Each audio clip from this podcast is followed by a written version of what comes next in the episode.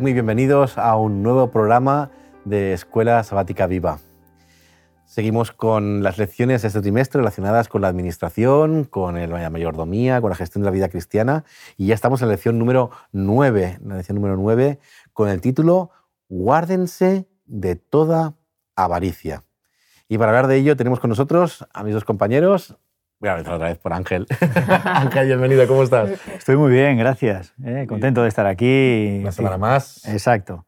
Semana fantástica y ya estamos aquí de nuevo, el lío. Dale otra vez. Lidia, bienvenida. Hola, gracias, muy bien, muy bien. Pues dispuesta a aprender con vosotros en esta lección interesante de, guardarnos de la avaricia. La avaricia, ¿verdad? Yo, cuando vi el título de la lección, me pregunté por qué motivo la avaricia era tan importante para la gestión de nuestra vida cristiana. O sea, de repente toda una lección dedicada a esto.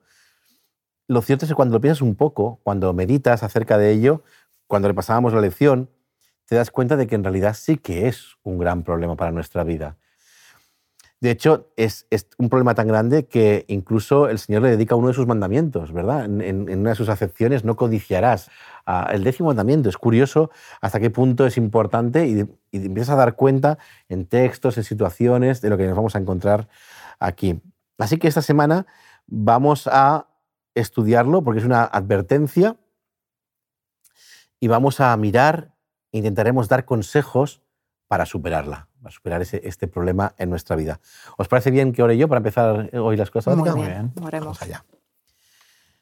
Querido Señor y Padre, que estás en los cielos, te queremos dar gracias por poder estar de nuevo aquí, poder compartir tu palabra, poder compartir tus enseñanzas y poder aplicarlas a nuestra vida, Señor, para que sean de bendición y para que vaya bien. Guíanos, Padre, capacítanos para hacerlo bien, que tu Espíritu Santo siempre esté presente y nos guíe en todo momento. En el nombre de Jesús te lo pedimos todo. Amén. Muy bien. Lo primero, y para definirlo un poquito el término, ¿es lo mismo deseo que codicia, por ejemplo?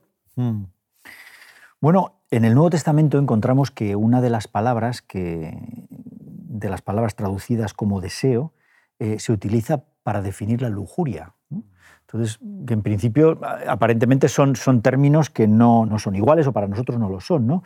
O eh, lujuria o el deseo, digamos, de la, de la carne. Está el, conocido texto de Santiago, eh, Santiago 1.14, que no lo vamos a leer, pero bueno, que básicamente dice que cada uno es tentado o es, o es atraído ¿no? Eh, en función de su propia concupiscencia, es decir, de su, de su parte carnal. Y, esto pues eh, lo entendemos bien, porque al final es ese, es ese proceso ¿no? que, que el tener unos malos pensamientos son los que nos impulsan luego a actuar y a avanzar adelante, eh, cuando obviamente lo que, lo que habría que hacer ahí es quedarte quieto y decir, eh, para. ¿Qué pasa? ¿No? Vamos a pensar un poquito de esto. Efectivamente, vamos a analizarlo un poquito. ¿no? Entonces, nosotros, digamos, antes de la conversión, antes de entregar nuestra vida a Cristo, sin duda andábamos pues, en los deseos de la carne, ¿no? como, como como define el texto en Efesios. ¿no? Y, hay otro texto que a mí siempre me ha, llamado la atención, que es en Romanos 1. No, no, no, no, no quiero leerlo todo, pero sí que quiero leer el versículo 21, ¿no? porque dice, pues habiendo conocido a Dios, no le glorificaron como a Dios ni le dieron gracias, sino que se envanecieron en sus razonamientos y su necio corazón fue entenebrecido. Es decir, cuando eh, esa, carnalidad te lleva a, fijar en tu propia forma de ver la vida, de pensar, lo que haces, en vez de ir a mejor, es al revés, eh, involucionar, ¿no? O sea, entenebrecerte, como dice el texto, e ir cada vez. ¿Por qué? Porque es el Señor el que, el que, el que te da la luz. ¿no? Entonces, en este, en este asunto tan, tan importante ¿no? que estamos tratando, es siempre la, la luz de Dios, la iluminación del Espíritu el que nos permite pues, eh, eh, hacer las cosas con respecto a la avaricia, en este caso, con la codicia o con el deseo de, la, forma adecuada. Y hay un texto que sí que quiero leer, que está en Filipenses 1.23, que dice así, porque de ambas cosas estoy puesto en estrecho, teniendo deseo de partir y estar con Cristo, lo cual es, eh, es muchísimo mejor. Es decir, ¿qué es lo mejor? Lo mejor es estar con Cristo. Todo aquello que vas a hacer con Cristo, que vas a avanzar con Cristo, sin duda te va a llevar a un, buen puerto. ¿no? Así que tendríamos que el deseo puede ser bueno o puede ser malo. Podemos desear una cosa buena, como es estar con el Señor, o podemos desear algo malo, como es nuestros deseos particulares, nuestras cosas. Entonces entiendo que la codicia no posee esta cualidad de ser buena o ser mala. No, por supuesto que no. Eh, la codicia se caracteriza especialmente por un deseo desmesurado de tener posesiones o riquezas o de tener las posesiones de los demás. Jesús relaciona la codicia con la abundancia de bienes materiales. Eh, leamos el texto de Lucas 12:15. Lucas 12:15. Y les dijo, mirad, guardaos de toda avaricia, porque la vida del hombre no consiste en la abundancia de los bienes que posee. Pablo utiliza la palabra avaro en Efesios 5.5, eh, que no, vamos a leer por cuestiones de tiempo, en el mismo sentido en el que estaba utilizada antes, ¿no? en el texto que había leído, eh, el de estar ávido de ganancias.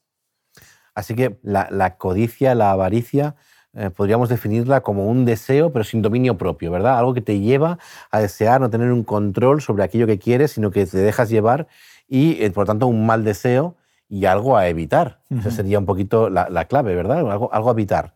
Sí, efectivamente. Eh, tanto la avaricia como la codicia acaban convirtiéndose en cosas similares, eh, ya que son algo que, que, nos pueden llevar a la idolatría, a la exaltación de, de cosas o de bienes por encima de eh, nuestro Creador. O sea, ocupan el lugar que deberían de ocupar eh, Dios en nuestro corazón y en nuestra vida.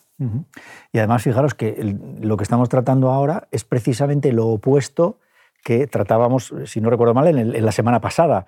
¿eh? Porque, claro, si, todo mi afán es acumular, ahí no cabe el el compartir, el ayudar, el poder, eh, pues eso, cambiar la vida de otras, personas, ¿no? En cualquier caso, no estaríamos cumpliendo con, la parte que el Señor espera de nosotros con respecto a nuestros semejantes. Esa, es la idea y por eso hemos asimilado avaricia con codicia, ¿verdad? Aunque ah, nos llevan a lo mismo, es al poner nuestros ojos en los bienes materiales, tanto de otros como los nuestros, o, lo que queremos, y apartar a Dios, entonces, de toda de todo objetivo, de toda, de toda clave, ¿verdad? Sí, de hecho, recuerdo mm, de otras, otros programas, por ejemplo, Ellen White cuando habla de los diezmos y de las ofrendas, eh, de retenerlos o de desviarlos o de hacer, darle otro uso, pues habla de que eh, esta retención tiende a generar pobreza en el alma humana. O sea, la codicia, que aparentemente pues, el avaro es rico, pues aunque eh, no necesariamente una consecuencia inmediata de una pobreza en términos materiales,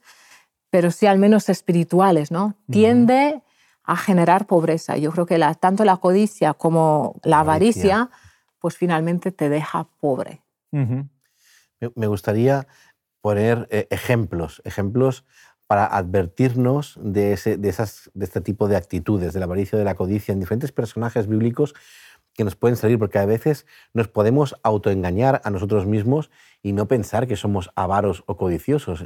Por eso en muchas lecciones hemos ido poniendo ejemplos de personajes bíblicos porque nos permiten aprender de sus circunstancias. De hecho, por eso revisamos la historia, revisamos la historia de, la Biblia y debemos sacar enseñanzas para nosotros. Vamos a, vamos a poner algún ejemplo para que las personas que nos están viendo puedan entender y para, para ser como advertencia para ellos. Sí, sí, correcto. Pues a ver, yo supongo que estaréis de acuerdo conmigo que el primero de todos, eh, cronológicamente, eh, es Lucifer. Por ejemplo. Por ejemplo, este fue el primero, ¿no? Al pretender apoderarse de la posición de Dios, ¿no? Usurpar su trono, su lugar, a autoexaltarse ¿eh? en el lugar del Creador.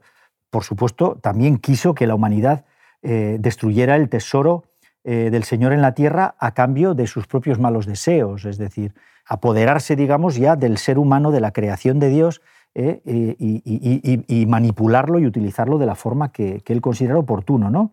Así que eh, eh, el Señor ha prometido que sus bendiciones son inconmensurables, ¿no? más que las ganancias derivadas de cualquier cosa que nosotros podamos conseguir en esta tierra. ¿no? Y ahí es donde nosotros tenemos que entender cuál es el propósito de Dios. Bueno, y hacerlo nuestro, porque al final lo que Él propone siempre es mejor que lo que nosotros vamos a poder alcanzar. ¿no? Mm, podemos ver que Satanás vuelve a intentar ofrecer a la humanidad lo que hemos hablado casi desde el primer programa, que es el beneficio automático inmediato. Le ofrece a Eva no el beneficio que va a obtener después o que incluso ya tiene, sino que intenta darle algo más, ¿no? O sea, autosatisfácete a ti mismo como él quería y que intenta transportarlo como a él le ha fracasado, pues voy a hacerte fracasar a ti también. Entonces intenta que esa persona también caiga, que esa persona también le siga. Intenta eh, satisfácete y disfruta, no sigas a Dios, olvida a Dios de tu mente y ponte tú, ¿no? O sea, es ese, ese ejemplo de avaricia. Creo que es, es, avaricioso en el sentido de que quiere quedarse a la humanidad. Sí. Un último ejemplo de Satanás, que lo pongo también así, entiendo que Satanás sabe que está derrotado desde el momento en que Jesús muere en la cruz. Sin duda. Y no se conforma con las personas que ya han caído, sino que es un avaricioso hasta el extremo límite. Cuantos más caigan conmigo, mejor. Ya no es que codicie, es que es, avaricioso. Todos los que pueda llevarme, mucho mejor. Entonces, para mí sí que es un ejemplo, ya desde el mismo principio, de, alguien avaricioso. Sí, en la historia de Acán encontramos otro ejemplo. Eh, creo que conocemos todos la, historia de Acán. Los hijos de Israel fueron derrotados por los de Jai, matan a unos 36 hombres de ellos y al preguntar el líder, Josué, el porqué de esta derrota, él va y pregunta a Jehová, le contesta que ocurrió a causa de que Israel había pecado quebrantando su, pacto. ¿Y quién ha pecado en realidad? Eh, pues Acán ha guardado lo hurtado a pesar de haber un mandamiento claro de Dios, de no quedarse en nada. Eh, fue el pecado de Acán el que atrajo la, la, ira de Jehová y la derrota de todo el pueblo. O sea, hay consecuencia sobre todo el pueblo. La palabra utilizada por Acán es codiciar. En hebreo es la misma utilizada en el décimo mandamiento. Hamad. Acán reconoció que codiciaba, o sea, que lo que ha visto era bello y lo quería para él. Los objetos sagrados para la, tesorería del Señor. O lo ve, es bueno y lo codicia. Hamad también significa cosa preciosa o deleite y así es eh, usado en, otras partes de la Biblia. De hecho, Acán, cuando se justifica y cuando reconoce, pues dice, los objetos eran bellos, ¿no? Eran bonitos. Sí, eran bonitos. Entonces, claro, esto no justifica, la belleza no justifica de que nosotros codiciemos, ¿no? No nos excusa. Correcto. Ni nos da este derecho. Es, que Acán creo que lo utiliza un poquito como excusa, es que eran tan bonitos, era algo tan impresionante que, no, pude, no pude evitarlo y me lo, tuve que llevar. Entonces casi le echa la culpa al objeto por ser bonito en vez de echarse la culpa a sí mismo. Siempre intentamos, como, como Adán y Eva, la tendencia intentamos echar la culpa a los demás de nuestra tendencia a, codiciar o a, pecar. ¿no? En ese Efectivamente. Y ese es el mismo caso de Eva, ¿no? que, lo estabas mencionando ahora. Mm. Aparece la misma palabra, hamad, como algo deseable. ¿no? Ella vio que, que, era, que era deseable y lo utilizó igualmente eh, como, una, como una justificación para trasledir el, décimo mandamiento ya en el, en, el mismo, en el mismo huerto del Edén. ¿no? Es decir, ese deseo que ella tenía de poseer aquello, porque era algo bello, ¿eh? Eh, algo deseable, ¿eh? fue lo que, lo que le llevó. ¿no? Y tenemos Santiago en el capítulo 1, leemos en el versículo 4, nos muestra que este sigue siendo el problema a día de hoy. ¿no? Fijaros, Santiago 1.4 dice, mas tenga la paciencia su obra completa para que seáis perfectos y cabales sin que os falte cosa alguna. ¿eh? Es decir, eh, volvemos un poco al término que, mencionábamos antes, ¿no? de la concupiscencia, porque al final es lo que te lleva ¿no? a, desear algo, eh, es, es, la, es, la, concupiscencia. Es, curioso como las tres personas, incluso Lucifer como, como servente, ponen la misma excusa, es que era, era bello, era bonito, era bueno. O sea, Satanás entiendo que el trono de Dios era increíble y que él, desea esa posición, ¿no? Eh, también ve los objetos preciosos apartados para el Señor, anatemas para el Señor, pero eran tan bonitos que necesitaba cogerlos. Y Eva también, intenta justificarse, pero en realidad ellos toman la decisión. No podemos justificarnos en algo, en la, apariencia o en lo bueno, para codiciar algo y para romper ese mandamiento o para, para, querer acumular esas cosas para nosotros en vez de compartirlas con los demás mm. o hacer caso al Señor. Y me sorprende una cosa muy, muy curiosa porque de Acán puedo entenderlo. Acán era un ser humano del pueblo de Israel, el pecado ya acampaba en el mundo, y era una cosa, vamos a decirlo bien, era como tú y como yo y como, como nosotros, ¿verdad? Una persona como nosotros. Pero Lucifer, Eva, siempre me ha parecido curioso que personas tan cercanas a Dios, a Jesús, hayan sucumbido a ese tipo de codicia. Eva, cada día Jesús bajaba a hablar con ellos en el jardín de Edén. Lucifer había compartido tanto tiempo en el, cielo con ellos. ¿Cómo puede ser que esas personas acaben tergiversando tanto la situación, ¿no? Como acaben deseando, ¿no? Es uno de los grandes misterios, o, no sé. Ellen White, de, hecho, cuando habla de, de, Lucifer, dice que fue descontento con su posición y a pesar de ser el ángel que recibía más honores entre los huestes celestiales, se aventuró a codiciar el homenaje que solo debería de darse al Creador. Es muy peligrosa la codicia, y más porque, porque generalmente pues, está provocada pues, por algo bello o, por algo que el otro tiene y lo, lo deseas. Es muy peligrosa. De tal forma que hace caer a un ángel que era el ángel más inteligente de todos. O sea, es una de las cosas, no, no, vamos a justificar a Satanás, ¿no? pero entendemos que eso contribuye, esa necesidad, esa codicia, se añade a ese orgullo, se añade, van añadiéndose cosas para, para, para, conformar ese, ese ser que conocemos como, como el diablo, ¿no? como el adversario, como Satanás. ¿no? Es, es muy curioso. Y Eva también. Y hay, hay, más personajes también que, tienen, que pueden ser una advertencia. Sin duda, sí, sí, efectivamente. Eh, quiero mencionar a Judas, que como tú bien lo mm. dices, Xavi, es una advertencia, porque las posiciones de, de liderazgo, los eventos milagrosos que él ha podido presenciar, o no, no, no refrenan incluso la cercanía a Jesús, eh, su presencia eh, constante con, con él. Pues todo esto no, no ha sido suficiente para refrenar la avaricia y la codicia.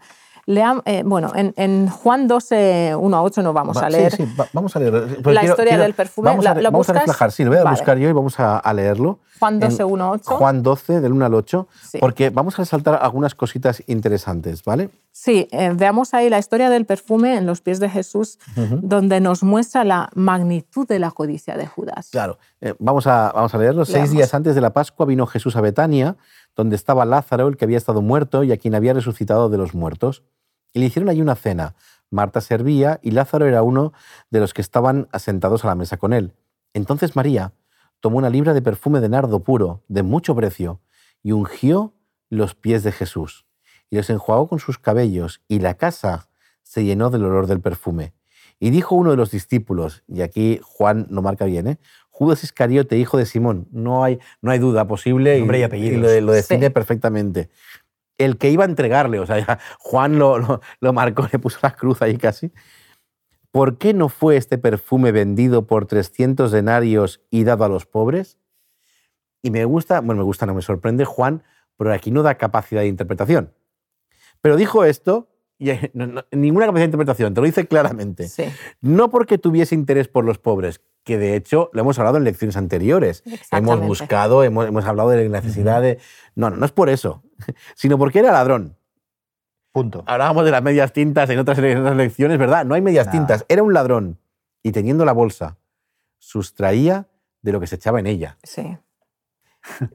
es que lo sabían, es, impactante, Es impactante porque, eh, o sea, lo acabas de leer, ¿no? En esta misma historia se nos informa de que Judá estaba robando de, la bolsa de las ofrendas dadas para la obra. O sea, imagínate a qué nivel puede llegar la codicia. Robar de la bolsa de las ofrendas. Eh, él siempre buscaba lo inmediato. Y en contraste con María, eh, que a ella no le importa, ¿no? Eh, trae el perfume, no daba importancia al costo del perfume, sino daba importancia a lo que había de venir.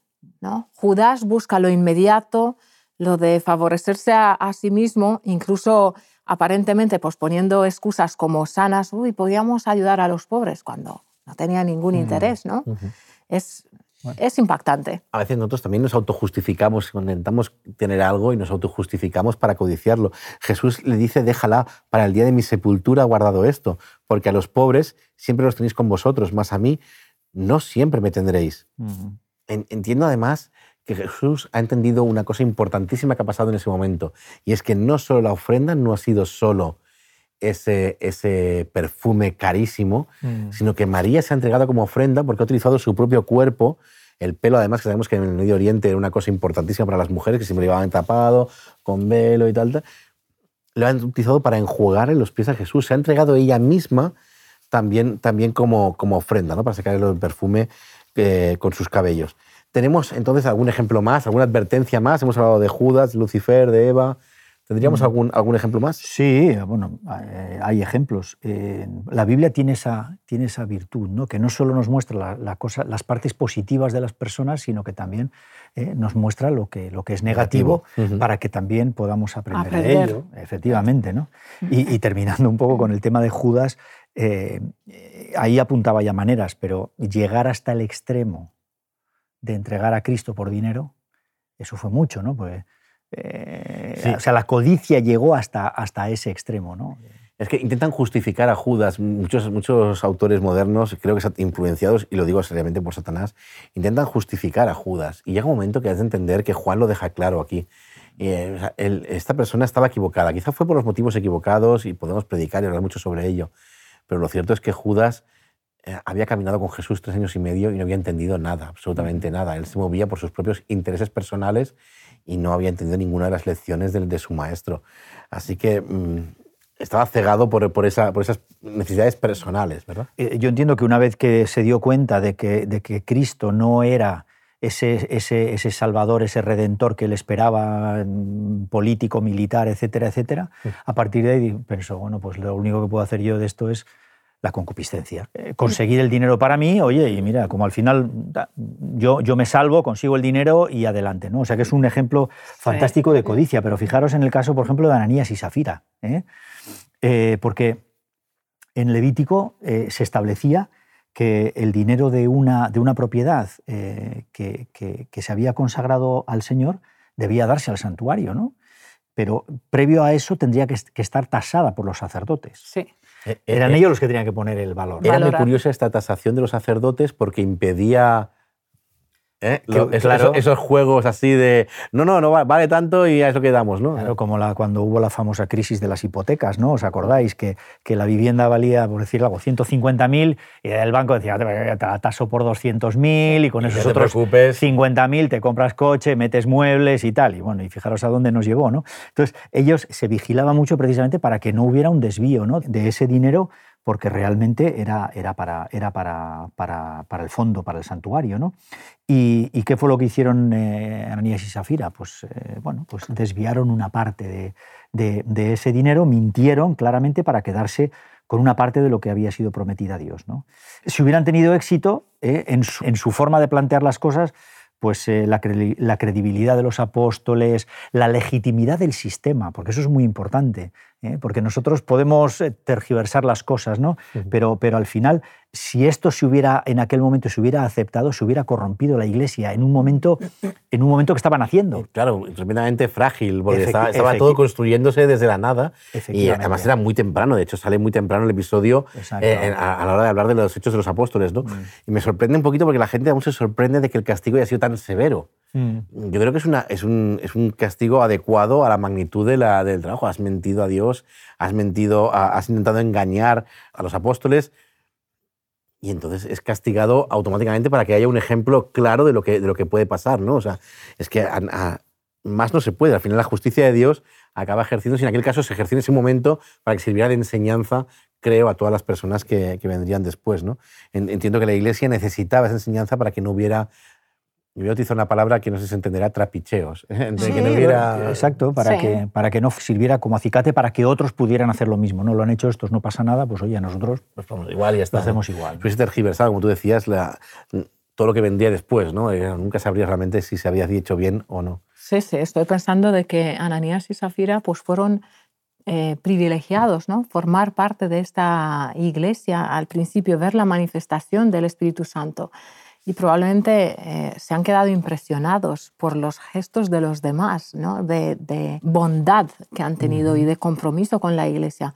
Y en un momento pues decidieron ellos, porque ha sido decisión por parte de ellos. Pero es que con las cosas del Señor no se juega, no se juega con, con lo sagrado.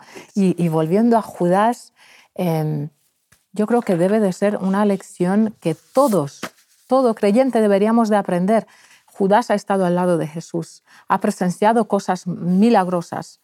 Ellen White, cuando habla de, Judas, incluso dice que estaba deseando ser transformado, pero el problema fue es que nunca llegó a entregarse por completo.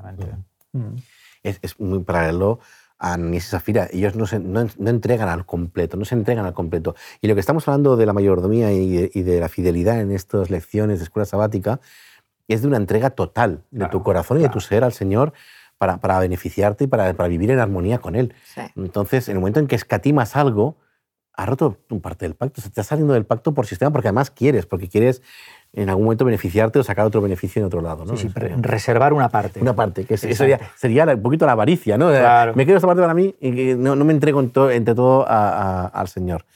Dejadme que, que una vez hayamos repasado la codicia y la avaricia, los ejemplos de ella, diéramos un pequeño eh, remedio para ella. Eh, ¿Me permitiríais que lea una cita de Elena de White?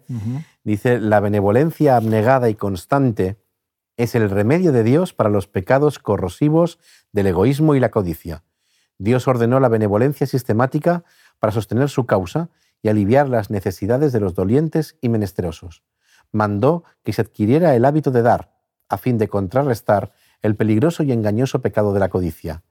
El dar de continuo ahoga la codicia. Ujú. Mm. Espero que esto les sirva a las personas que nos están escuchando y a nosotros mismos para no caer en este error, para seguir avanzando, seguir creciendo como cristianos y que pronto podamos eh, olvidarnos de estos casos malos, ¿verdad? de estas cosas malas y poder estar con el Señor en el reino de los cielos. Muchas gracias. Gracias, que el por- Señor nos ayude. Eso es, que se nos ayude a continuar, a seguir avanzando y os espero la semana que viene para continuar con la lección 10.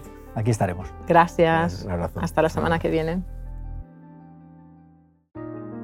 Escuela Sabática Viva te invita a poner en práctica los siguientes objetivos. Crecer espiritualmente a través del estudio diario de la Biblia y la oración. Experimentar el amor fraterno cuidando los unos de los otros. Y vivir la misión como un estilo de vida, convirtiendo tu clase en una iglesia hogar y en un lugar de esperanza. Así, tu unidad de acción será un centro de reavivamiento, un centro de fraternidad y un centro de misión.